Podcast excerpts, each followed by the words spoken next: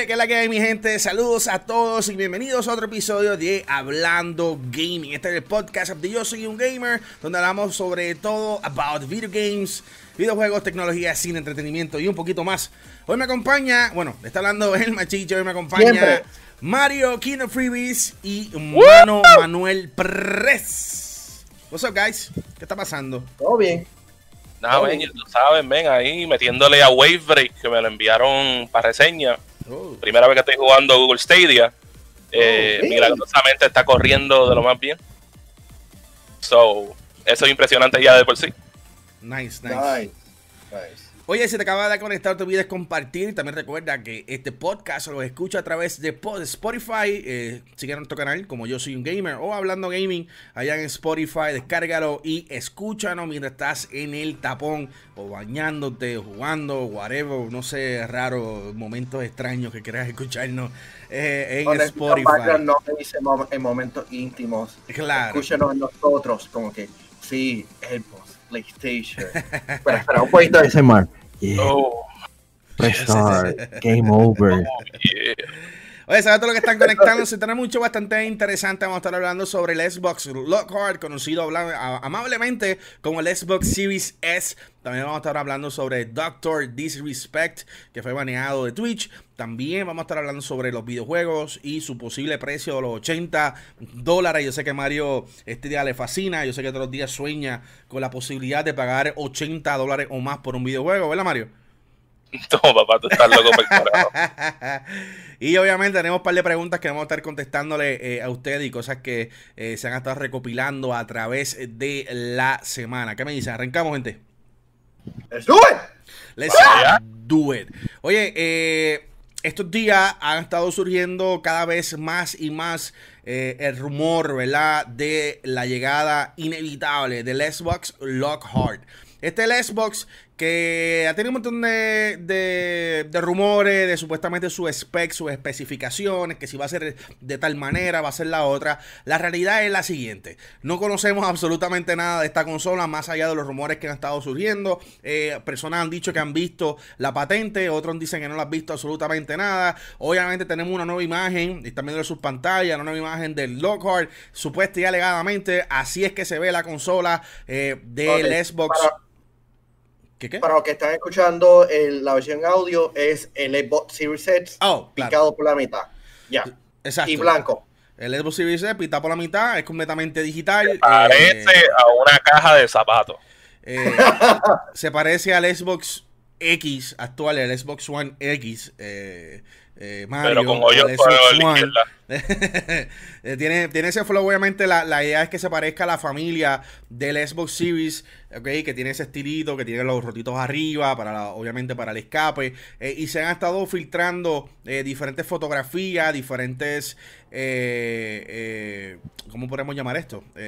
Imágenes de la consola. Déjame ver si puedo ponchar aquí rápidamente. Ahí están viendo una de las imágenes, uno de los tweets por parte de Tom Warren que enseña lo que es la Anaconda.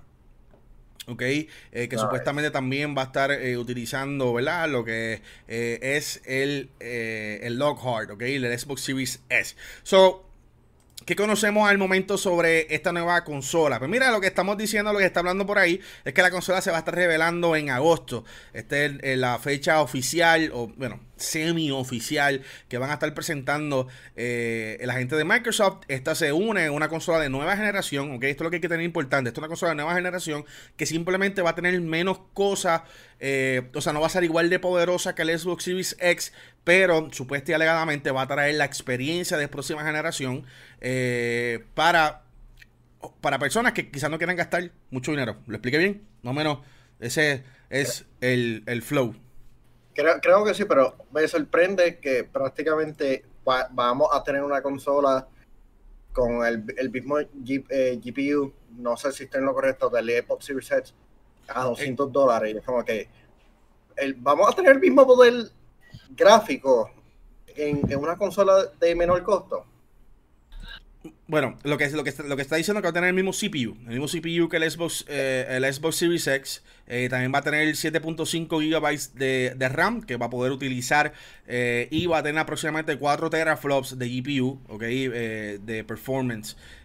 Para tener referencia, el Xbox Series X incluye 13.5 GB de RAM y busca llegar a 12 teraflops de GPU. Si algo hemos conocido por las personas cuando hablamos de PlayStation 5 versus el Xbox Series X, muchos han estado diciendo, oh, snap, nos acaba de llegar el código review para Cyberpunk 2077. Nos acaba, nos acaba de llegar el código de review, de reseña, así que esperen la reseña. ¡Boom! Esperen la reseña. ¿En serio? eh, Ahora, yeah, yeah. en junio. Envi- envíanos el, no el- el- Tú, me- tú me dices el screenshot, demo. envíame el screenshot de- del, Tú del me- email. Tú No, me dices el demo. El demo. Que le Sí, enviaron o a sea, o sea, esa gente. o sea, o sea, o sea, eh, no, no están Sí, porque todavía, o sea, no, no tienen el código, ¿verdad? Eh, como tal, porque nos están explicando que hay una situación con el coronavirus, pero eh, eh, ya, de, de- hay, hay una información ahí que vamos a estar eh, relevando más adelante. No, Eh, enseña acabo de recibir el email y, y de repente, wow, snap. Eh, no, pero hay información ahí que un poquito, tiene, tiene como que un poquito de classified stuff.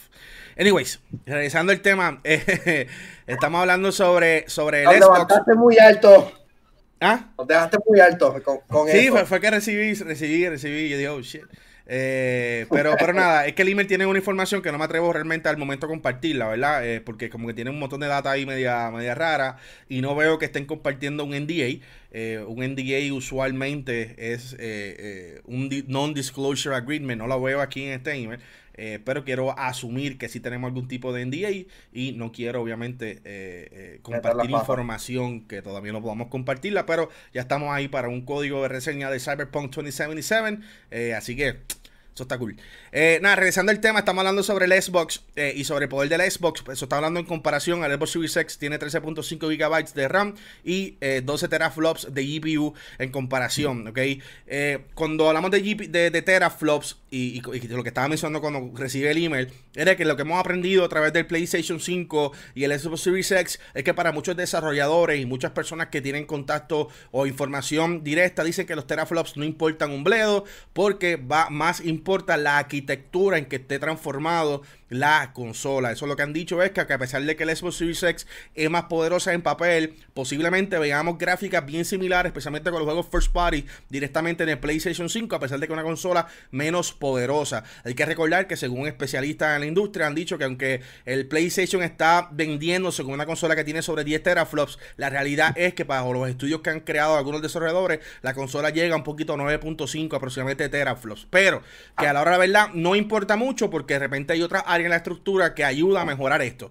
Así que con eso haberlo dicho, esto significa y existe la posibilidad, volvemos, desconocemos realmente la existencia de esta consola, solo son rumores, tampoco ya no lo hemos visto, no sabemos qué realmente vaya a lograr hacer, pero basado en esa realidad, Habría que ver si estos 4 teraflops, qué exactamente se transfiere y qué experiencia nos pueden dar. Lo que están diciendo los expertos al momento es que eh, esta consola, que va a ser más económica, va a ser toda digital completamente, va a bajar bastante los costos. Se espera que la consola cueste hasta 200 dólares solamente y pueda traer la misma calidad eh, de gráfica que el Xbox Series Yeah. X, pero llegando solamente a 1080p o un máximo de 100 eh, de cómo es 1440p. Obviamente estos son completamente son rumores, nadie tenido la consola en las manos y como todo se rumora, el plan de anunciar esta consola van a ser en agosto junto con el precio y las preórdenes del Xbox Series X. ¿Qué ustedes piensan, Eh, mano, sobre eh, sobre te esto?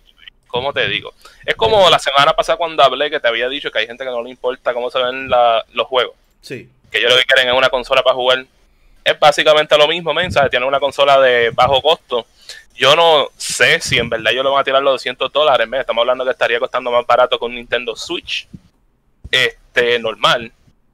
Y yo creo que si lo anuncian, eso lo más probable va a costar, qué sé yo, 300 pesos, 350 dólares. Es un poco más budget friendly para la gente.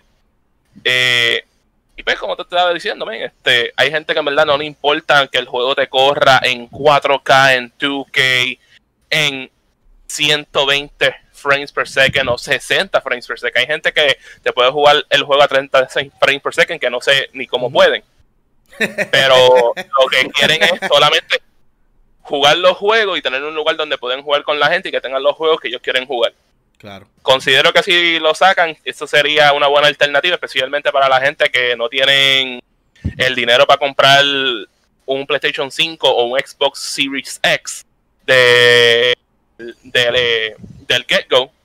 Y por lo menos con eso pueden empezar en lo que después logran y consiguen para la otra consola si desearan hacer un upgrade en el futuro. La economía ahora mismo está en un punto bastante débil debido a culpa del COVID. Muchas personas han, han perdido sus trabajos y he conocido personas que han perdido su trabajo por culpa de esto. Conseguir una consola nueva va, va, a estar bastante cara, especialmente el PlayStation 5 y el Xbox Series X. ¿Cuánto es que cuesta? este, se, estima, se estima aproximadamente 500 dólares. Esa es la estimación que están haciendo al momento. El peor de los casos, 600. El peor de los si tú me dices, voy a poder jugar los ojos del Xbox a 200 dólares y se van a ver realmente bien, yo me lo compraría. Eh, si es lo que, lo que estamos pensando, es buen punto entre el medio para atraer personas a lo que es los servicios de Xbox, especialmente al Game Pass. Porque Phil Spencer lo ha dicho constantemente, no estamos interesados en vender consolas, estamos interesados en vender servicios. Y eso es lo que ahora mismo están interesados. Claro y, vender videojuegos. O sea, no solamente vender servicios, sino vender videojuegos. Y esa es la, dinámica. El podcast pasado que estuvo buenísimo, he recibido un montón de personas, ¿verdad? Hablándonos y apoyándonos con el podcast anterior. Le encantó muchísimo la explicación que, se dio eh, sobre la visión de, del Xbox. Una visión que llevo hablando de temprano de año, ¿verdad? Eh, y yo quisiera que esa fuese la visión real de Xbox. Obviamente, eh, esto ha sido análisis, ha sido un. me he estado dejando llevar muchísimo, leyendo y aprendiendo sobre cuál es el wording el palabreo que está utilizando Xbox. Eh, obviamente, me parece bien interesante la llegada de esta posible consola. Yo no la vería que lo anuncien en agosto, yo la vería que la anunciaran en julio. Recuerde que este mes de julio Xbox tiene el gran anuncio donde van a estar presentando todos los juegos first party, o sea, juegos que son eh, exclusivos de Microsoft o exclusivos de Xbox o que lo están trabajando quizás no de manera exclusiva, eh, pero que son de los estudios internos de Xbox. Recuerda que Xbox tiene un montón de estudios nuevos que van a estar buscando la manera de probarse.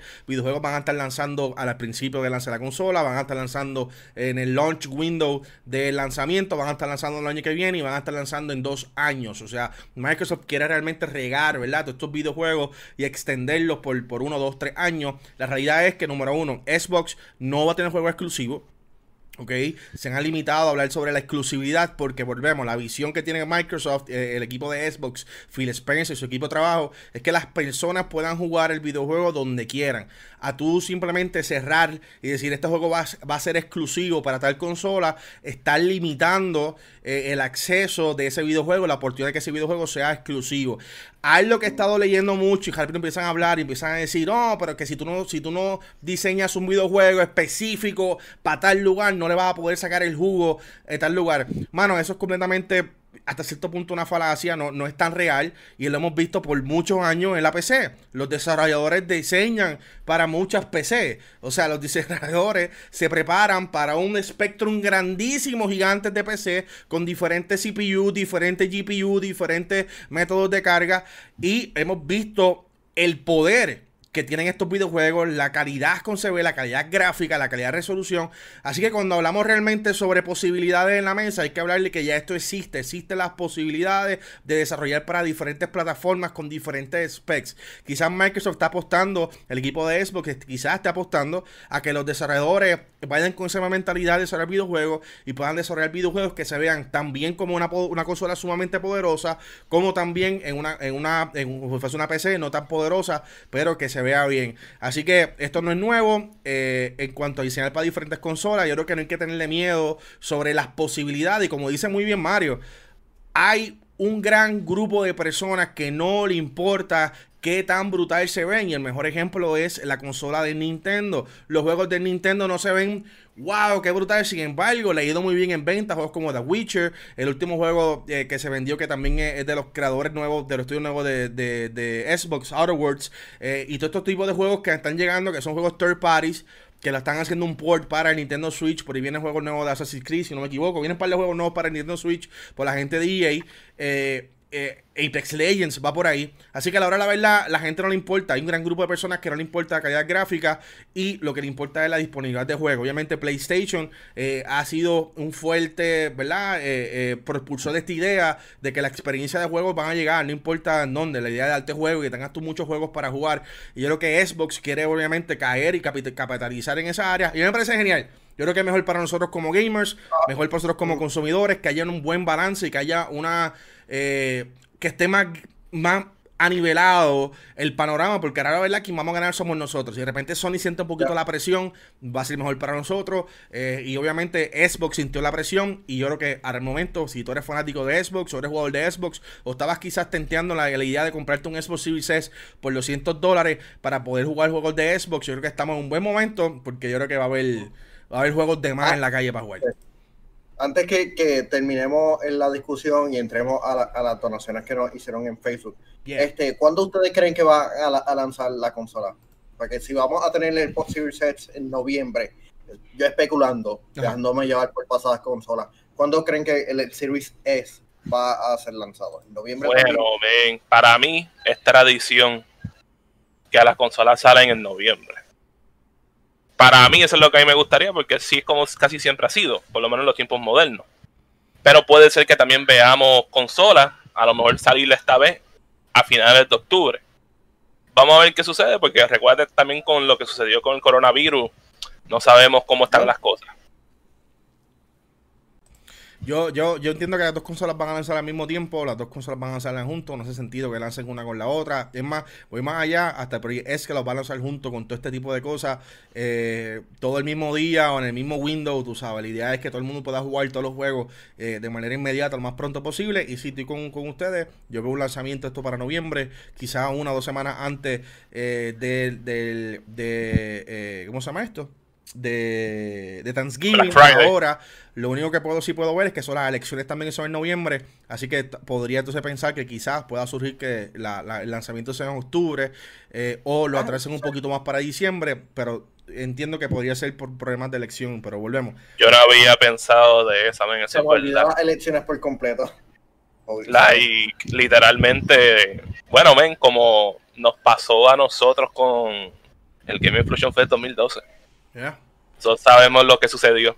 Oye, gracias, a, Luis Noob que nos donó 200 estrellas. Gracias, bro. Lo hace por 11 eh, semanas consecutivas. Siempre ahí en Noob en la casa. Y eh, también gracias a Manuel Cruz que nos envía 15 estrellitas. Gracias a todas las personas que están donando y han compartido este live stream. Recuerda que puedes escuchar la versión en vivo, a mí grabada a través de Spotify. Si no estás escuchando en Spotify, recuerda que todos los martes hacemos este podcast en vivo a través de Facebook, Twitch y YouTube. Estamos listos para seguir para el próximo tema. Que espero, pues, que no nos baneen. ah. Estamos hablando sobre el doctor, el doctor Disrespect, que ha sido baneado, mano, por, por, eh, por vez 500. Lleva un par de meses que. lleva un par de meses. nuevo, que lo han baneado. Esta vez ha sido baneado completamente de formas alcorosas. Eh, se cree y se piensa que se trata sobre un baneo permanente. Eh, ahora. Obviamente esto se ha prestado para crear un montón de, especulaciones, conspiraciones y demás, eh, porque todo ha sido demasiado sketchy, demasiado raro de la forma que ha estado sucediendo. estas son las realidades, esto es lo que pasó. Él estaba haciendo un live stream el otro día, recibe supuestamente un mensaje de texto, lo que se aparenta ser un mensaje de texto, él lo lee, le quedaban dos minutos para cerrar el live stream. Una vez lee el mensaje de texto, él dice que, mano, no quisiera, que le iba a terminar el live stream, pero ahora no quiere hacerlo. Eh, pero durante esos próximos dos minutos, todo se convierte sumamente raro. Eh, eh, de repente lee una donación que le pide que para ver si va a jugar Roblox. Usualmente el doctor hubiese hecho un buleo a esa persona, no hace el buleo al contrario, eh, dice algo amigable y busca un video de Roblox, específicamente un juego de hide and seek en Roblox, un juego de escondite. Y entonces, mientras que pone el video, se ve a él leyendo lo que aparenta ser un email, eh, leyendo un email, está leyendo el email, este tipo de cosas. Y mientras está leyendo el email, se pone a hablar de un programa de conspiraciones, un show que está en Netflix o Amazon Prime de conspiraciones. Luego, él hace un ruido raro, como que de molesto. Ya estamos hablando que ya le quedan un minuto para cerrar el live stream. viene y cambia la cámara, poncha y poncha el full screen, ¿verdad? Lo que es el video de Roblox, y él está en una esquinita.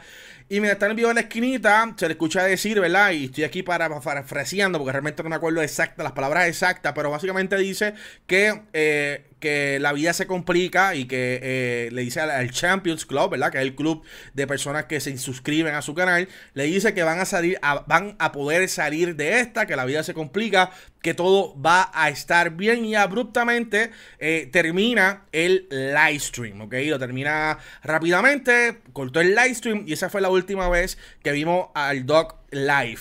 Nadie ha reportado oficialmente del baneo, solamente un Twitter, un Twitch, un, usuario de Twitter que usualmente tiene este tipo de conexiones y de información, reportó al día siguiente que el doctor había sido baneado. Obviamente el doctor no dice live, pues eh, sucedió, ¿verdad? De que se regalaron esta información de que había sido baneado. La realidad es que Fuera de esto, se desconoce completamente las razones por las cuales fue baneado. Eh, hubo hay especulaciones que se trate quizás por problemas financieros, quizás no están los taxes, se cree que había sido arrestado, se cree que puede ser por un, acuso de eh, índole sexual, ¿verdad? Eh, de harassment y cosas así, de abuso sexual. La realidad del caso es que no lo han arrestado, personas que, que ¿verdad? la internet son investigadoras y han estado haciendo llamadas a los diferentes cuarteles, a los sheriffs locales, para ver si, la, si el doctor ha sido arrestado. Al momento no hay récord de que haya sido arrestado. Lo han visto hacer login en videos como Call of Duty Modern Warfare. Eh, lo han visto eh, en Twitter y comentó de que a pesar de que había sido baneado, él desconoce las razones oficiales por Twitch. Obviamente son especulaciones porque obviamente reaccionó a algo durante su live stream. La esposa del doctor también escribió a través de Instagram diciendo que todo estaba bien, que están bien y que le da muchas gracias al Champions Club durante este momento. Cuando una vez fue baneado de Twitch, eh, por las primeras 2-3 horas fue eh, eliminado de un montón de, eh, de sus sponsors. Estamos hablando de Mountain Dew, estamos hablando de Razer, estamos hablando de todos sus sponsors. le quitaron el apoyo, muchos de ellos ya han regresado a dar el apoyo. Ya le ha rezado dar el apoyo al, doctor, pero se cree que ha perdido lo que fue el partnership con Discord. Obviamente eh, no se cree todavía que eso sea real porque todavía se ve activo la cuenta del doctor en Discord. Pero al momento hay un silencio brutal sobre esto. Estaba leyendo ahorita a la página de Forbes, al, senior contributor. Obviamente Forbes está lleno de un montón de especialistas y personas que hablan muchos rumores. No son noticias 100% eh, reales. Son un montón de personas. Tú y yo podemos crear una cuenta en Forbes y contribuir. Pero una persona que tiene un high rank dentro de Forbes en cuanto a las contribuciones, mencionó que posiblemente nunca sepamos la razón por la cual fue baneado. Antes de yo hablar sobre lo que yo creo que fue mi, mi cuál es, ¿verdad? Lo que yo pienso que está pasando, quiero escucharlo a ustedes con esta noticia. ¿Sabían era, todo esto? era, men. Maldita sea ese website llamado Twitch. Yo lo detesto desde el primer día que lo vi. Son los peores en cuestión para los streamers y para los para la gente que ven los streams. Tratan a la gente con un con una regla demasiado estricta. Te banean por cualquier cosa porque ellos son Twitch. Podemos ver lo que nos dé la gana, papi. Yo, tú sabes, es nuestra plataforma. Mira, ven, hasta mí, que yo no uso Twitch, tenía una cuenta, no lo usaba. Y un día que me fui a meterme para poder coger, para poder sinquearlo con mi cuenta de Amazon Prime, me di de cuenta que me la habían baneado y yo nunca ni, ni había utilizado la cuenta. a tal nivel. Estaba haciendo. A, tal nivel. Que yo me quedo. ¿Cómo, ¿Cómo es posible? Si yo ni uso la cuenta, ¿cómo me van a banearme el community? It makes no goddamn sense. Entonces tú ves lo que le hicieron a Ninja. Que lo que le hicieron a Ninja fue una puerca que un chavaquito de 14 años haría ellos que son, ah, men, no pueden romper las reglas y le estás present y le está promocionando, promocionando pornografía en su canal. En serio, men. Eso es para que tú veas el pettiness de la gente que trabaja, bueno, de los higher ups que trabajan en Twitch. Pero por lo menos no son como los de Mixer, diciendo a las personas que son esclavos. Eso es verdad. Eso es verdad. y tú, me eh, que decir al respecto todo esto? Eh, esta situación en verdad está bien rara. Está bien rara de parte de, de Twitch debido a que hemos visto 20.000 reportes de, de, gente quejándose de, de los Twitch talks, de personas tirando gatos, personas tirando gatos, que eso es malísimo, personas este, haciendo eh, tweets de índole sexual este, eh, personas con malas actitudes y él y Twitch hace comentarios, Twitch no hace comentario alguno en esto. ¿Qué es la que? ¿Qué diantre está pasando? Y esto, y esto es también parte, aparte de eso, esta es la falta también de, de una buena competencia. Este, Cuando hay buena competencia, hay mejores relaciones con los content creators. Y al Twitch ser los número uno, ellos pueden darse el lujo para actitudes como esta. Pero, Machiche, ¿qué, qué, qué es lo que está pasando? ¿Cuál es, cuál es la teoría que, que tú has visto por ahí? Pues mira, algo que hay que reconocer es que eh, eh, para marzo 12 específicamente de este año, eh, el doctor firmó un contrato de exclusividad eh, para streamear exclusivamente en Twitch. Obviamente esto fue respuesta a Ninja, Shroud y otros mudarse para Mixer y salirse de Twitch, como han mencionado los muchachos ya eh, anteriormente, por diferentes problemas y demás que ya mencionaron. sin embargo, el doctor pues firmó un acuerdo y logró un super acuerdazo de par de millones. Se piensa que fueron 10 millones por un año o dos años o algo así, de manera exclusiva con, eh, eh, con Twitch. Se cree, y debido a todo el rumor, ¿verdad? Y todo el silencio que está pasando, se cree y se piensa que se trata sobre un pleito legal. Cuando hay un pleito legal, eh, tú, obviamente, las partes indicadas, ¿verdad? hacen buche y esperan a que el pleito completamente se resuelva, por lo menos se inicie en, en una corte o etcétera. Tú sabes, en estos momentos se cree que eso es lo que está pasando y es la razón por la cual no conocemos muchos detalles. Personas que tienen información interna eh, que usualmente son las, las, primeras personas a reportar este tipo de casos, especialmente cuando se banean a, a, streamers por abuso sexual o por cualquier otra índole. Eh, muchos de ellos han dicho que conocen las razones, pero que han, eh, han tomado la decisión de no hablar al respecto, lo que confirma ah. aún más a cierto punto que trata sobre un pleito de legal. Y tú me dices, Machichi, ¿cómo que un pleito legal? Pues mira, lo que se piensa es que posiblemente el doctor rompió algunos de los términos pautados en el contrato con Twitch. Eh, Twitch, como dijo Mario y como está diciendo el chat, son unos nenes chiquitos, lo maneja un montón de gente bien ignorante, gente que no sé cómo DH son ejecutivos de esa compañía y eh, en quizás entablar algún tipo de conversación y eh, eh, reconocer que obviamente estos son streamers, son talentos de tu plataforma, han levantado tu plataforma, sí, le brindaste una plataforma, pero son estas personas que te han levantado y te han convertido en el titán que te convierte, merecen algún tipo de respeto, ¿no? y no solamente los streamers, pero también los seguidores que invierten dinero comprando suscripciones y demás, que dejan dinero no solamente al streamer, pero también a la plataforma, merecen un respeto y merecen, ¿verdad? Conocer lo que está pasando, pero pero todo indica que es un pleito legal. Posiblemente el doctor rompió alguno de los términos legales.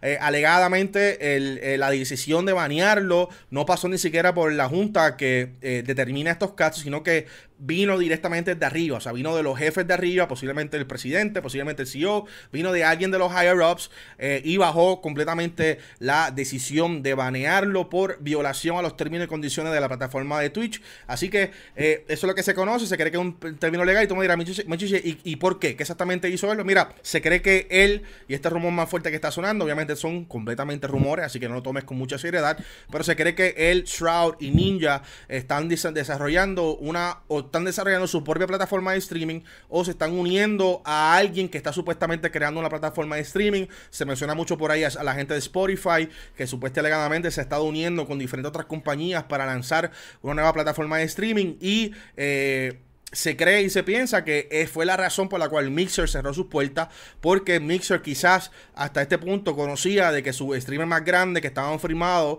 eh, Shroud, Ninja, etcétera, tenían en sus contratos una opción de salida eh, y quizás iban a estar haciendo uso de esa opción de salida para mudarse para esta otra nueva plataforma fundada por streamers para streamers que buscan a cierto punto legalizar o unizar buscar la manera de legalizar el proceso y, que le den respeto a los streamers que se merecen. Obviamente, como dije, estos son un 100% rumores, no me citen, no digan Machiche dijo, son rumores que están corriendo y he estado obviamente por los pasados días rebuscando Reddit, rebuscando Twitter y recopilando toda la información que se está diciendo que volvemos. No hay información oficial, no hay nada por parte de Twitter, eh, de Twitch, disculpe, más allá de que dijo, dijeron que sí, que, que violó, violó la eh, términos y condiciones de Twitch, pero no dice tampoco si fue un baneo permanente por parte del doctor. El doctor solamente publicó algo bien random diciendo que, eh, que gracias a todos, que obviamente no saben, él no sabe, ¿verdad?, por qué lo banearon. Así que se desconoce, realmente se desconoce. Ahora, vamos un poquito a, irnos con, la, con el rumor de que estén creando una nueva plataforma de streaming. Uy, es, que está eh, fuerte. ¿Cómo? Ah, hablando de eso, hablando de eso, ¿Spotify es una compañía independiente o le pertenece a alguien? Es una compañía independiente. Este, pues no podía tirarme lo que me quería tirarme, que era como que yo, en mi idea personalmente, ya sobre 2, 3, a lo mejor 4 millones de personas utilizan una plataforma que tú, yo, Manuel, ya utilizamos. Se llama YouTube. Sí. En, mi opinión, es como que, mira, men, yo YouTube hago un acuerdo. O sea, si es que eso que está haciendo Spotify es, algo que puede suceder, pues estoy seguro que Google tiene su propio streaming service de música. Ajá yo ellos lo que haría es meramente pues para eso de los streams que pongan un dinero o que inviertan para que la gente que juega los juegos puedan utilizar esa música no solo en YouTube sino en los streams de YouTube. Pero, Mario ahí, está bien difícil en cuestión de de, autor porque por, simplemente a, a, tararear te pueden marcar y quitarte la monetización. Este el hecho yo creo en la tiene cierta validez la, lo de Spotify, debido a que Spotify ha estado soltando billetes. Ellos pagaron por exclusividad por Joe Rogan, por el podcast, la versión audio y creo que video. Así que. regresando, regresando, fíjate a lo que dijo, a lo que dijo Mario rapidito, y que tú, eh, Mario tiene cierto punto razón, y, te voy a hablar de un caso bien específico de derechos de autor y copyright, se llama Machinima. Machinima, back in the days, para cuando Machinima era Machinima grande en YouTube, eh, tú no podías hacer streaming de videojuegos, no podías, simplemente no podías, porque había un temor de eh, copyright issues y YouTube no quería realmente, Google, bueno, YouTube todavía, todavía una parte de Google, no quería realmente entrar en, litigación para legalizar este tipo de, práctica. Obviamente ya hoy en día tú haces el streaming de, de videojuego y tú puedes monetizarlo inmediatamente, pero para aquel entonces, está hablando para el 2003, 2004, bueno, no, tan viejo, 2005, 2006, 2007, 2008, tú no podías hacer eso. Eh, una vez YouTube lanza lo que fue el Partnership Program. Machinima fue una de las primeras compañías en obtenerlo y comenzó a eh, crear negocios con esta compañía y invirtió su dinero para, a cierto punto, legalizar eh, el hecho de que las personas monetizaran su producto. Así que yo fui parte de Machinima back in the day cuando estaba para el 2010, que era mi canal, el primer canal de YouTube. fui el primer canal de Puerto Rico en unirse Machinima, uno de los únicos canales en español en el mundo que fuimos parte de Machinima Estados Unidos eh, y nos unimos a ello y eh, la idea era que pudiéramos nosotros monetizar aquel momento nuestro contenido. El plan era que ellos se quedaban con un 40%, te daban un 60% y tú firmabas un contrato a tres años. Obviamente ya hoy en día, eh, y eso que era un montón de controversia a niveles, pero en aquel momento específicamente era una oportunidad de todo hacer dinero. Ahora, regresando a lo de Spotify, oye, veo algo posible en esa línea. Si de repente Spotify ya tiene unos contratos con un montón de compañías y estudios de desarrollo. No sé hasta qué punto, ¿verdad? Eh, que tú pagas una membresía eh, y puedas utilizar este tipo de música, royalty free o whatever, en tu streaming. Eso estaría súper, súper cool. Algo también que hay que recalcar es que los headquarters de Spotify están en Sweden. Sweden es donde vive PewDiePie. Obviamente este es el youtuber más grande. PewDiePie no tiene al momento ningún contrato de exclusividad con nadie. PewDiePie estuvo un momento dado eh, con una compañía, con una, una quinta compañía de streaming que la estuvo levantando por un tiempo. Eh, no le salió realmente eh, eh, la oportunidad. Creo que PewDiePie está streameando ahora en YouTube, si no me equivoco, ¿verdad? Sí. Sí, exclusividad. tiene exclusividad con YouTube, pero no sabemos tampoco hasta qué punto. Y si de repente estamos hablando que todos estos streamers se van a estar uniendo para lanzar esta nueva plataforma, para mí me estaría genial. Yo creo que estaría genial que eso sucediera. No sé hasta qué punto realmente eso va a suceder.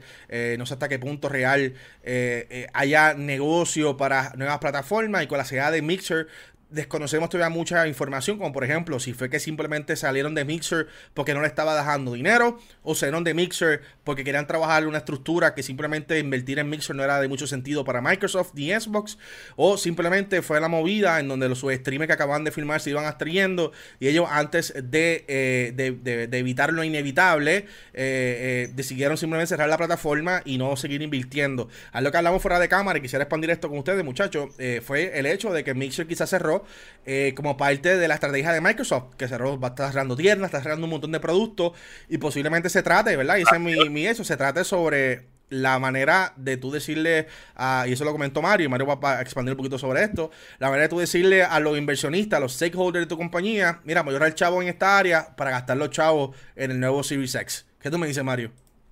Bueno, pues por lo menos porque yo lo vi como otra industria que por lo menos para mí soy bien fanático, es la industria de la lucha libre. Yo creo que Manuel ha visto eso también, que de la nada ellos votaron como un fracatán de gente, de luchadores, de productores, de gente de oficina, solo por el puro hecho para que cuando viniera el Investors Call dijeran, meramente tuvimos ganancia en este quarter.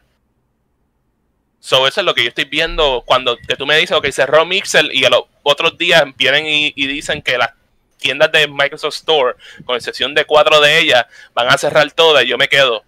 Para mí esto no fue, ah, ok, para hacer un deal con Facebook Gaming, que sé qué carajo. Para mí esto es meramente para que los inversionistas estén felices y que tuvieron ganancia y que tengan profits. Así como yo lo estoy viendo en estos momentos, puede ser que esté mal. Vamos a ver qué sucede. Una pena, una pena, en, verdad que, que, Microsoft Store haya cerrado. Este, va más o menos a, a par con, una de las preguntas que nos dejaron en el VIP de User Gamer, este, pero eh, de eso vamos a estar discutiendo ahorita. Pero me preocupa en cierta manera el silencio entre el doctor, entre el doctor Ninja y Shroud.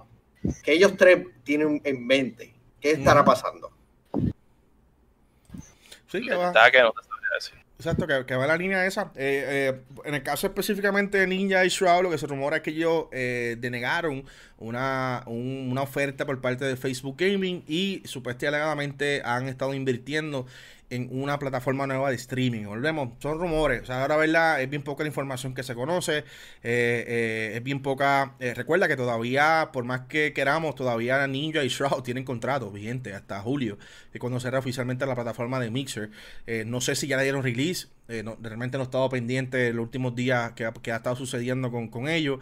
Pero si todavía no han dado release al contrato y quizás van a estar eh, cerrando el contrato hasta el último día, hasta el julio 22 o julio 20, que es cuando cierra eh, Mixer oficialmente, eh, entiendo que no pueden decir nada, no pueden anunciar nada y no pueden realmente salir más de ahí. Ahora, si le dieron release, ¿verdad? Que posiblemente eso es lo que haya pasado, le dieron release del contrato, unos chavitos por el lado y ya, sigue tu vida por ahí para abajo. posiblemente estén calladitos esperando hacer sus anuncios grandes. Recuerda que este punto, mano, ellos quieren hacer anuncios. Eh, eh, son, eh, si tú lo mencionas en la prensa, la se mueve solo. Así que es bien importante, ¿verdad? Saber cuándo anunciar y qué decir y cuándo decir. Eso también me lleva diciendo que el doctor piensa, mucha gente piensa que el doctor lo que está haciendo es una maniobra de mercadeo, al mantenerse callado, para quizás anunciar algún tipo de cosa. mano, ese no es el caso. O sea, realmente es bien difícil tú realmente pensar que ese es el caso cuando de repente Twitch, una compañía tan grande como Twitch y tan chaca como Twitch, está también haciendo buche, están callados, todo pinta que esto es un pleito legal entre ambos y yo creo que eh, lo vamos a enterar muy pronto. Yo creo que esto debe ser algo que se debe filtrar en cualquier momento, es algo que de repente va a romper el silencio, especialmente si es algo legal, al menos que lo vayan a estar discutiendo behind doors, o sea, puerta cerrada. ¿ok? Pero eventualmente cada uno de estos casos sale al aire, ¿ok? Así que yo creo que es cuestión de esperar a ver qué sucede con todo esto, Manuel, dime, cuéntame qué es lo que sigue. Ok, este, antes que brinquemos a, las preguntas, a las preguntas que, nos dejaron los VIP, Noob nuevamente envió sin estrella. Boom. Y sí, ¿no? Y dice, se lo, eh, lo banearon porque estaba dándoles palabras de motivación a los subscribers.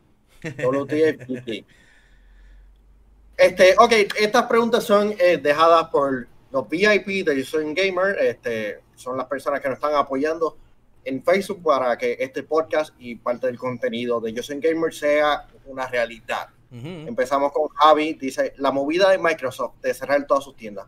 Microsoft desperdició esa oportunidad para presentar el Series X y él a más consumidores. Es una buena eh, pregunta, eh, Mario. Dale, suma tú primero. Eh, en parte sí, yo por lo menos tuve la oportunidad de ir para el Midnight Release del Xbox One ahí en el Microsoft Store. También, por supuesto, cuando Mayor Nelson vino por primera vez, primera y única vez a Puerto Rico. Este fue ahí, fue un evento bien grande que habían, yo creo que fácil como de mil a dos mil personas solamente para eso. Este, y sabes, tener ese lugar dedicado que tú sabías que iba a estar abierto sí o sí para esa cosa. Y también que era un lugar que, y mucho más aquí en Puerto Rico, que no tenemos ya muchos lugares que nos venden juegos físicos. Es como que la pérdida de otro lugar más para aquellos que les gustan comprar sus juegos físicos y donde podías conseguir tu consola. Sigue, Machiche. Bueno, yo lo veo como una realidad eh, eh, a lo que estamos viendo el futuro. Por más que la gente eh, quiera quedarse con lo viejo y tienen el temor al cambio, como Mario, que tiene todavía temor a cambiarse el físico del mundo digital. Mucha Mario, mucha Mario la, la, realidad es que estamos viendo en un futuro, eh, dejándonos llevar por lo que comentó Mario ahorita, ¿verdad? quizás sea una movida para eh, representar ganancias en un momento difícil con la pandemia y los cambios y demás. Eh, hay que hablar sobre el futuro. Y el futuro dista y nos lleva diciendo que las tiendas como las conocemos hoy en día están a punto de desaparecer. Yo creo que muchas de las tiendas eh, eh, ¿verdad? Y según los expertos indican que muchas de las tiendas desaparecerán en 20, 30 años, o sea, van a ir poco a poco desapareciendo. Hemos visto grandes tiendas como Kmart y Sears completamente desaparecer. hemos visto como tiendas como Amazon, ¿verdad? Han tomado el, mercado completo en muchas partes del mundo. Otras tiendas similares a Amazon han ido tomando su mercado específico, ¿verdad? Dependiendo si es en China o lo que sea. Eh, eh, obviamente estamos viendo un cambio, una situación, y yo creo que esto lo ha ido avanzando aún más el coronavirus, la pandemia, en donde la gente no puede realmente salir a la calle a comprar, tiene que comprar las cosas a través de internet. Así que, mano, yo creo que esto es parte de la vida, parte del negocio. Eh, que sí, sí, puede ser una buena oportunidad para tú enseñar el Xbox Series X, pero quizás a largo plazo y dándote a llevar como hace Sony. Sony no tiene una tienda. Eh, ya Sony cerró muchas de sus tiendas que tenía antes. Sony tenía muchas tiendas por ahí y las fueron cerrando. ¿Perdón? ¿Qué qué? La tienda Sony Star, que si me recuerdo había uno está en Plaza de las Américas. Ya, ya han ido, han ido cerrando tiendas y ya casi no existen alrededor del mundo. Así que Microsoft, ¿verdad? En, en, su mira de quizás adelantarse los tiempos, reducir gasto en otras áreas y reconociendo, mano, que ya la gente es bien rara, es bien rara las personas que van a comprarte este juegos físicos, es bien rara las personas que van realmente a una tienda a mirar las PC y a probarlas.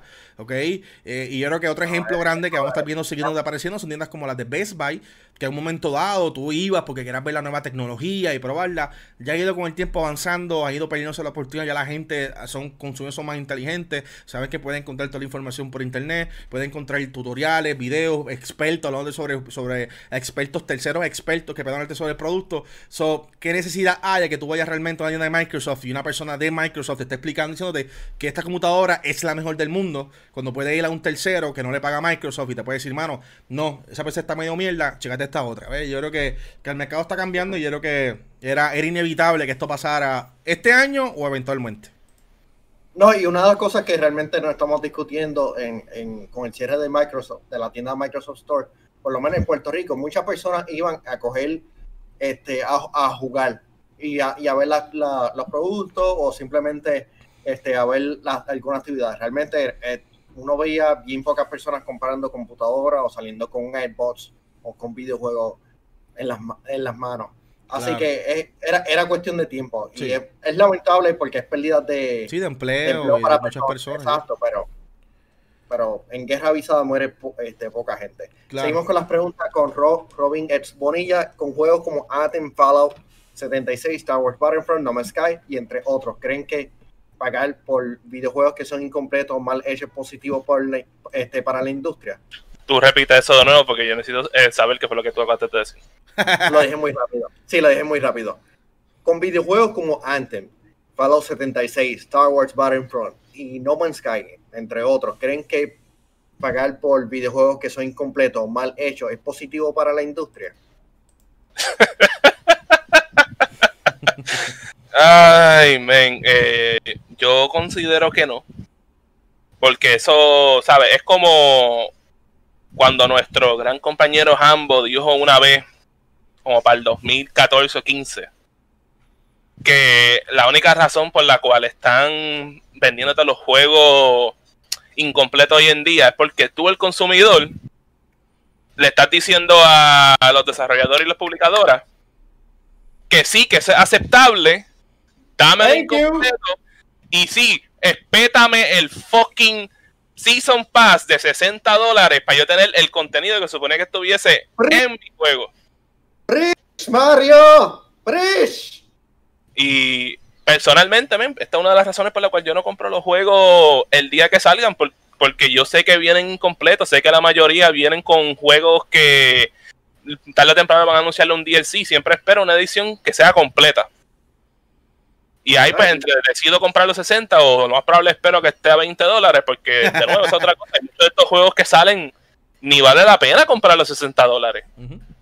En el caso mío, yo no tengo que preocuparme de comprarlo porque gracias a ustedes que compran todos los juegos que salen, yo no tengo que, yo no tengo ese deber de tener que gastar 60 dólares en cada mes que sale un juego. Porque ya yo, sé, ya yo sé que si voy a gastar 60 pesos en un juego que yo sé que necesita mi soporte, o que yo soy un fan o que me impresionó bien brutal, como en este caso fue Cyberpunk, que sale en noviembre, compren Cyberpunk, puñera. Pues bien brutal.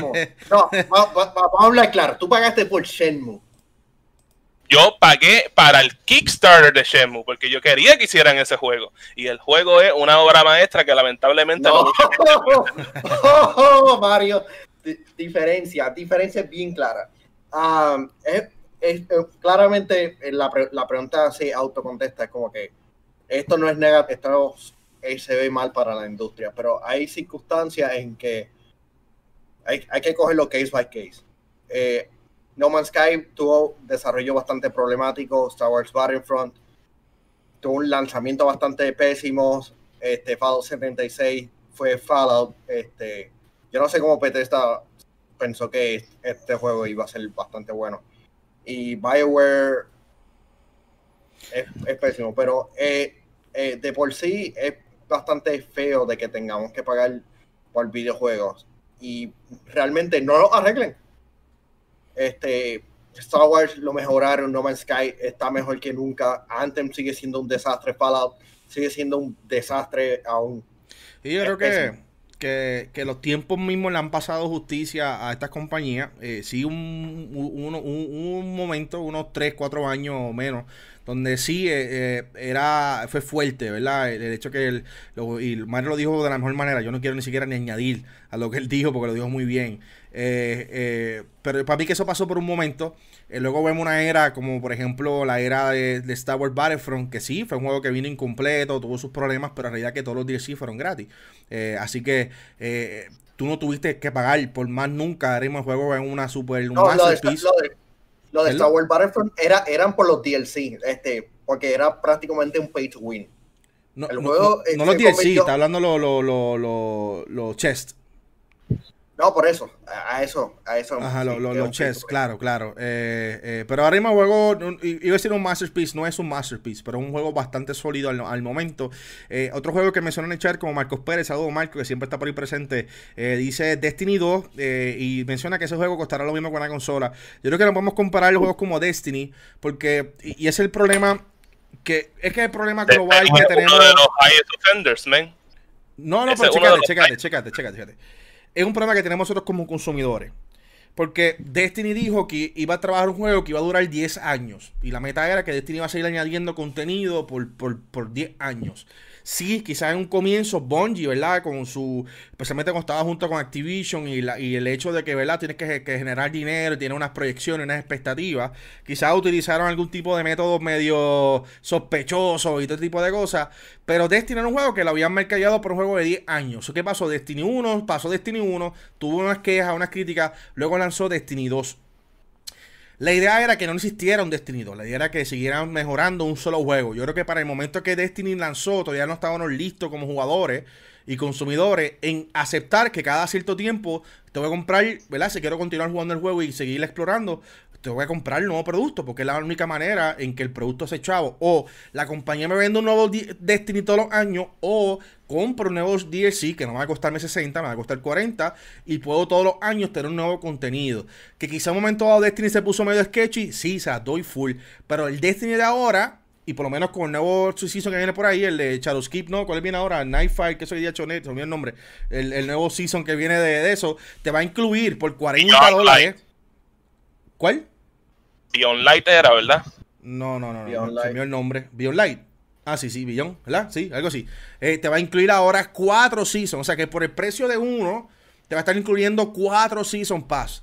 ¿Ok? Completo. Y eso está genial. Porque, o sea, son. Eh, crear videojuegos cuesta dinero y esto es un negocio. O sea, tampoco podemos obviar el hecho de que esto es un negocio y Mario lo dijo espectacular. O sea, de repente estamos pidiendo que juegos lancen, lancen, lancen, lanzan incompleto, porque es que se quedaron sin chavo, porque realmente no podían continuar creando un videojuego de gratis. Tienes que tú pagarle a los empleados, pagarle eh, eh, todo el proceso, te lanzan el juego, eh, fue un fracaso inicialmente, pero lograron recuperar un dinero y ese dinero lo invierten nuevamente para mejorar el juego y después lanzan una versión mejorada, que fue en el caso de No Man's Sky, que me, trajeron la nueva versión esa que lanzaron para Xbox One y obviamente también estuvo disponible en PlayStation, una versión que está genial. No Man's Sky ahora mismo un juegazo es uno de los mejores títulos que ha jugado. juego que, se, prometió y que con el tiempo se convirtió en lo que debió haber hecho desde el principio. Y Hello Games se merece un aplauso por eso, porque mira que se llevaron las palizas de las palizas. Yo nunca había visto que alguien patiera un juego tanto desde Duke Nukem. Está mencionando que, mira, por ejemplo, CSGO, CSGO los skins, tú compras un montón de skins, no va a gastar sobre 400 dólares en skin, eh, y así sucesivamente. Ah. dice que Marcos Pérez me, aclara, dice que un negocio se va a costar 70 dólares, pero te va a incluir tres cuatro pases. Te estamos hablando que por los próximos dos años tú vas a tener contenido ya incluido en un solo contenido.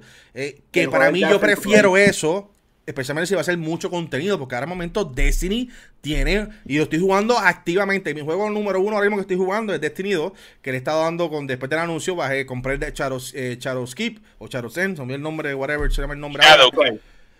Eh, eh, y ya lo pasé la historia, estaba bregando con los quests, y tiene un montón de contenido, por lo menos de mi punto de vista en este momento, y entendiendo cómo funciona el negocio, de mi parte, a mí no me molesta pagar extra por un juego que a mí me gusta, un juego que está bien hecho, gráficamente se ve brutal, tiene un montón de contenido y al momento no me siento en que yo me gasté los chavos, me costó 30 dólares con el especial que tenían del anuncio, lo compré y ya, ya separé, ¿verdad? Lo que va a ser la próxima, la próxima versión que lanza ahora en septiembre, en octubre. Eh, en, mi, en, mi, en mi parte, a, a Don't See Way, yo prefiero que tú me digas, esto va a contenido nuevo, todo el tiempo y tú lo compras, versus tú decir, el juego es gratis y tienes que comprar tu mi skin si quieres vacilar chévere, como Fortnite, que yo he visto gente gastar sobre 500, 600 dólares en Fortnite. Uno de ellos es Mario, tú sabes, que ha gastado. ¿Cómo? ¿Qué? Espérame, si he gastado 30 pesos, ahí es mucho. Ah, pero ha gastado 30 pesos. Tú, has dicho, tú has dicho que tú has gastado cerca de 100 dólares en Fortnite, en Free Fire, en Raid Legends Mira, esa cara lo dice yo no todo. Sé, yo no sé qué tú te estás metiendo, Manuel. Yo sé que yo no juego Free Fire. Yo el único juego móvil que juego es. Estuviste recomendándolo antes que empezara. ya estoy jugando Free Fire, papi. Mira, FAU dice. No más que ha estado durísimo en su género, yo lo tengo desde el día 1 y puedo decir que sí fue un fiasco, pero Hello Games no abandonó el juego y lo dado muy bien, exacto. Ellos realmente le, le, han dado durísimo. El Internet eh, Historian hizo un video espectacular de este, literalmente No Man's Sky. y, y, te cambia la perspectiva. Si eres alguien que se quedó como que, mira, men, este juego fue un boquete y yo vi ese video y me quedo, diablo, men, aquí viene Internet Historian a patearlo. Y se ha tirado el flip completo y yo me he quedado, diablo, men, este juego está tan brutal a nivel que quiero comprarlo. Sí, sí, está muy bueno. Eh, Marcos Pérez continúa diciendo, saquen cálculo de las personas que han comprado Destiny 2 desde que salió cuando han gastado a la fecha. Claro, Marco, sí, pero volvemos. O sea, tienes contenido todo el tiempo. Eh, por lo menos lo veo así. O sea, yo, y, entiendo, entiendo ¿verdad? Tu, tu, opinión y la respeto muchísimo. Yo sé que muchos piensan igual que tú también, porque no, no es fácil tú realmente decir, mano, si quiero continuar la historia, tengo que sacar más, más chavo, más chavo, más chavo. Pero yo prefiero a veces que me que tú me des a mí un, un, un diario y me digas, mira, estos son los planes que yo tengo, son mis próximos lanzamientos. Eh, te voy a lanzar un solo juego, tienes que volver a comprar el juego, sino que te voy a seguir añadiendo contenido que va a costar, versus tú decirme a mí, pues como hace Call of Duty, que todos los años te lanzan más o menos el juego bastante similar y te lo vuelven a revender otra vez con nuevo, tienes que volver a gastar el Season Pass, tienes que volver a gastar, o sea, no sé, no sé, yo creo que más o menos perspectiva y... Y, antes que se, que, se acabe el, este episodio, vamos con la tercera pregunta, también hecha por Javi en los VIP de Justin Gamer en Facebook debería existir una métrica o norma en cuanto de precio de videojuegos. Por ejemplo, videojuegos con multiplayer 50 dólares o menos, juegos con historia 30 dólares, eh, digo 30 horas más, 65 remasters 40, full pack historia este, y multiplayer 75, asumiendo todo esto en nueva generación. Sí. No. Sí. No. ¿En serio, Mario? No. ¿Sabes? El 75 pesos no. Like, que se queda en el precio como está ahora mismo. Pero, no, no, pero que diga un juego que multiplayer solamente, que no tiene nada de historia, solamente multiplayer como Overwatch. Eso, si es un juego que es multiplayer nada más, tú me tienes que cobrarle máximo 40 dólares. A mí no me importa que tú gastaste Shadow AAA. Eso es un juego que en mi ojo es incompleto. Si tú no me estás dando el full package, tú no me puedes.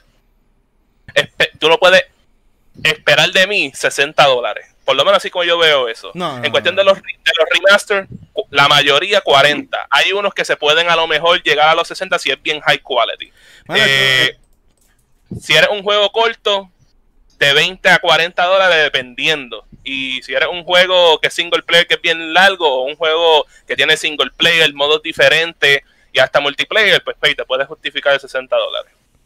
No, mano, tengo, que estar completamente de desacuerdo porque es que hay, que pensar en, el, en, los gastos. Tú sabes, porque el juego sea solamente multijugador no significa que no gastaron una cantidad de dinero para crear el juego. Tú sabes, eh, hay, jugador, hay juegos que son completamente historia y te traen, o sea, más no significa mejor ni menos significa eh, ahorros. ¿ok? Eh, eh, hay juegos que te lanzan a una historia de 80 horas, como Assassin's Creed. Ah, tengo 80 horas de contenido y 60 de esas horas son repeticiones con las mismas tres misiones, back to back, haciendo la, la misma sidequest, los mismos sidequests, los mismos sidequests por 30 horas. No, o sea, más no, no significa que es mejor y, yo creo que que no. O sea, yo entiendo que lo que, como estamos en el momento, eh, en una base en que los juegos tienen un máximo de 60 dólares, para mí está bien que quizás pongamos un límite máximo.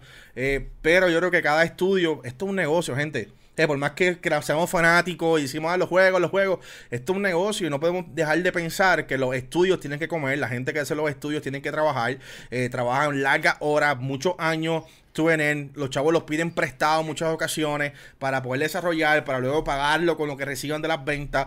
Eh, y tú de repente poner ya un cap de por sí, lo que está haciendo es poner un cap a la creatividad. Yo como, como creativo, de repente me dices, mano, eh, eh, tu juego va a tener solamente multijugador, va a costar 30 dólares, pero yo digo, hermano, pues yo voy a hacer una basura que a mí genere mayor ganancia versus invertir, porque es un riesgo. Cuando tú creas un juego, por más brutal que tú creas que el juego va a ser, es un riesgo. Porque tú no sabes lo que realmente las personas van a estar pensando sobre tu juego. Tú sabes. Así que yo no, no, estoy de acuerdo, mano, en poner un cap y decirla, este, si hace un multiplayer son 30 pesos, etcétera. Y, yo voy más allá y para cerrar el tema, y quiero saber sus opiniones también, muchachos, sobre aumentar el precio de los videojuegos. Obviamente, el, el, el CEO, jefe de Sony, habló sobre esto, ¿verdad? Mencionando en que, pues, eh, hoy en día se toma más, cuesta más dinero y más tiempo crear videojuegos largos, especialmente juegos como eh, eh, God of War, el, el Uncharted 4, que son juegos larguísimos que tomaron muchas horas, eh, eh, of Us Part 2 versus otros videojuegos que duraron menos tiempo. Eh, pues, toma, entre más tiempo, Más horas toma un, toma un videojuego, pues más costoso se convierte la producción. Y entonces, pues la, la opción que puso en la mesa era, o uno, aumentar el precio de los juegos. Eh, y tenerte una experiencia de 40 horas o bajar, reducirle el precio, la cantidad de horas a unas 15 a 20 horas, una buena historia de 15 a 20 horas de, jugabilidad y mantener el, mismo precio. Eh, yo creo que esto es un poquito complicado. Eh, es un tema eh, es un poquito complicado, un tema complicado, un tema que los mismos estudios van a tener que explicar cómo funciona, ¿verdad? Mucha de la magia detrás de cámara. Pero yo creo, mano, que si los juegos le están metiendo de verdad y, y nos están dando experiencia que queremos, y yo creo que esto va a ser case by case, day by day. Yo creo que sí, pueden aumentar unos 10 o 20 dólares, por lo menos esa es mi opinión. Eh, aunque también estoy viendo la posibilidad de que una vez los juegos se mueven al mundo digital, quizás ya el, el, dinero que usualmente se iría para el, el tel party ya se eliminaría ese gasto y ese eh, dinero lo pueda absorber quizás los estudios eh, y de esa manera los estudios hacen más chavos pagando el mismo, el mismo precio. ¿Qué ustedes piensan? sí, no, yo estaría satisfecho si aumentan el precio, si hay un aumento salarial, porque ahora mismo tú no puedes como que subirle el precio todo si, si estamos como, que las personas siguen cobrando lo mismo. Ah, hay muchas cosas que están subiendo y el salario de muchas personas sigue estando igual. Así que no veo como que justificación alguna para, para subir los costos de precios de videojuegos y estarías como que... no, no, ve la justificación de que cuesta más caro hacer un juego. Eso no lo ves con justificación suficiente para tu aumentar. Si tú si, si, si haces un hamburger en tu casa, y tienes un negocio, te voy a hacer un ejemplo. Tienes un negocio de hamburger. Y el hamburger lo estás vendiendo a 5 dólares. Porque a ti hacer un hamburger te cuesta 3 y tienes 2 dólares de ganancia. De repente el hamburger te subió y se hacer mi hamburger como estaba haciendo antes, ahora me cuesta hacerlo a 4 dólares. Si tengo un solo dólar de ganancia ahora, ahora ese dólar no me da para cubrir mis gastos. Eso que tú haces, o le cortas ingredientes a hamburger y lo vendes con menos cosas para mantener el precio de los, de los 5 dólares, o dice, pero voy a subir a 6 para asegurarme que aún tenga yo obteniendo mis 2 dólares de ganancia para poder cubrir mis gastos. justifica el aumento. O sea, estás pensando en, problemas de tercero, estás pensando en, problemas que no, e, eso no le importa a la compañía. Estamos sobre entretenimiento, no estamos hablando sobre una necesidad básica de vida como la agua, la luz o algo así. No. No, sé, no te digo, no, no sé porque es, es que, como mencionaste, una situación bastante complicada. Este, ahora mismo muchas compañías te venden este DLC, los, los pases de temporada simplemente para ya tenerla asegurada. Ahora mismo, ¿qué, ¿qué, estarían haciendo para, para garantizar el, sueldo? Y ahora mismo, este, ¿qué, qué ellos, qué determina el éxito para, el, para algunos? Subir, este, vender copia o que hayan como que recuperado el, los costos de producción qué sé yo, 60, yo, yo sigo considerando que 60 dólares sigue siendo bastante este, beneficioso porque ahora mismo el, los juegos lo están diseñando como servicio. Ejemplo, Destiny, este... Sí, pero, no, pero a base de... o sea, eh, por eh, eso. A base, lo que estás mencionando es que a base de que el precio se ha mantenido igual, estas compañías tienen que ponerse creativas a crear otras opciones de, de, generar ingresos. Han creado servicios, han creado... Y ese es el problema. Si tú de repente me dices a mí, mira, yo te voy a el juego 80 dólares, te va a costar 80, pero vas a tener el juego completo porque me estás prohibiendo, me estás dando a mí la herramienta de poder seguir trabajando en el juego, te voy a garantizar 12 meses más de contenido nuevo para mí me parece genial, tú sabes, pero ahora mismo es un gamble, es una apuesta que hacen muchos de los estudios en decir, mira, yo voy a lanzar este juego, me costó tanto en hacer, yo voy a recuperar tanto por ciento en las ventas y luego tengo que ponerme creativo lanzando DLCs, lanzando skins, lanzando un sinnúmero de cosas para continuar haciendo dinero, porque volvemos, estos videojuegos se crean para hacer dinero, para hacer mucho dinero, para que no solamente ayude a cubrir los gastos operacionales del momento, sino que ayude a cubrir los gastos del próximo videojuego, que estamos hablando con juegos que tardan 3, 4, 5 años en producción, tú sabes. Eh, no sé, Mario, ¿estás callado? Yo creo que todos sabemos qué es lo que yo voy a decir. Sí, tú, tú que caminen con los códigos, olvídate de resto. Este, por supuesto que yo no quiero que suban los precios de los juegos. Para mí, eso es absurdo que tú me estás diciendo que ahora mismo que tú estás que tú estás poniendo los juegos a 60 dólares, que eso es un fragatán. A veces es como tres veces el costo de una película en Blu-ray. Y yo tengo que me quedarme como que, ok, este juego en verdad vale la pena los 60 dólares, porque como les dije ahorita, en mi opinión la mayoría de los juegos ni valen la pena al precio que, en el que salen. Tengan DLC, tengan no tengan DLC. Mira, en verdad, men, este, muchos de estos juegos, tú te quedas como que, men, como este juego le metieron tanto budget. Y número uno, entre que no se ve bien o no se juega bien, tiene mala música. Y, y, yo me quedo, men, yo no entiendo cómo este juego puede vender tanto.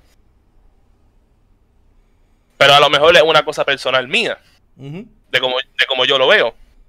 Y yo todavía en este punto, yo no veo ninguna justificación para subirle 60 dólares con la única excepción sea que ellos quieren encontrar una excusa que a lo mejor no existe para sacar lo más chavo posible. Y si dejan que EA empieza a tirarse también, la vez se jodió. Nos jodimos. Porque ellos son capaces de ponerte un juego a 100 pesos y que estés pagando más por 100 dólares cada año. Yo no sé, yo no sé. Yo creo que, que es una decisión que van, que van a tener que tomar cada uno de los estudios y obviamente la decisión que van a tener que tomar los consumidores. La verdad, eh, va a pasar como pasa todas las generaciones. Eh, se ajustan los precios basado en la inflación, basado en el costo, basado en la producción. Y yo creo que yo estoy de acuerdo en un juego de 80 dólares, pero volvemos, no es que todos los juegos deben estar en 80 dólares. Yo sí estoy de acuerdo que todavía deben existir juegos a 20 dólares, como el de fue el de Minecraft. Deben existir juegos como quiera a 30 dólares, como ha sido muchos otros. Juegos a 40, juegos a 50, juegos a 60 hay juegos que hasta 10 o 15 dólares, por ejemplo. Tú sabes, todas estas compañías viejas como Capcom, Sega, Nintendo, este, que tienen estas franquicias clásicas que hoy en día no se pueden transferir correctamente a un juego moderno, pero que le pueden hacer un juego de bajo budget, que pueden tirarle un juego de 10, 15 o 20 dólares que no solo harían a los fanáticos de esa serie felices, sino que así pudiesen ganar un poco más de eh, revenue para otros proyectos. Y eso es una cosa que deberían de explorar más. Porque como tú mismo dijiste, Machicho, no todos los juegos tienen que ser ese precio. Hay juegos que ellos pueden tirar a un budget price y puede ser exitoso. Men, hey, si Minecraft fue un juego que empezó indie, ha hecho sobre billones de dólares, un juego que solo cuesta 20 dólares. Mírame. Nada, gente, así que ahí lo tienen, me gustaría, ¿verdad? Comenten, dejen los comentarios. Recuerda que esta eh, podcast lo puedes escuchar en, formato audio en Spotify. Literalmente terminamos este podcast. Manuel lo descarga y lo sube a Anchor allá en Spotify. Recuerda seguirnos en nuestras redes sociales. Gracias ahí a Mano.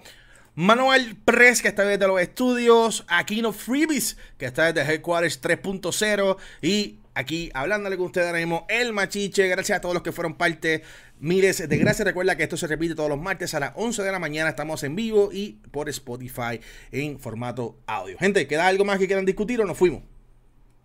Eh, bueno, ven, ayer Jesse Radio cumplió 20 años. Eso está uh. cool. Estaría cool si Sega me hace un juego nuevo. Eh. O me tire, o que me tire la versión del juego de Xbox original en remastered o backwards compatible. Eso es lo único. Este jueves vs. Giga regresan a discutir los temas más recientes del, del mundo de videojuegos y entretenimiento. A ver qué tiempo van a estar hablando. Este, el jueves, no, el sábado, el show de Univision. Seguramente van a estar haciendo algunos que otros reviews. Y ya los VIP, este, denos su support este, para crear contenido como este, sean parte de la discusión. Este, con las preguntas que nos van a traer la próxima semana. Yeah. We're out, baby. Peace.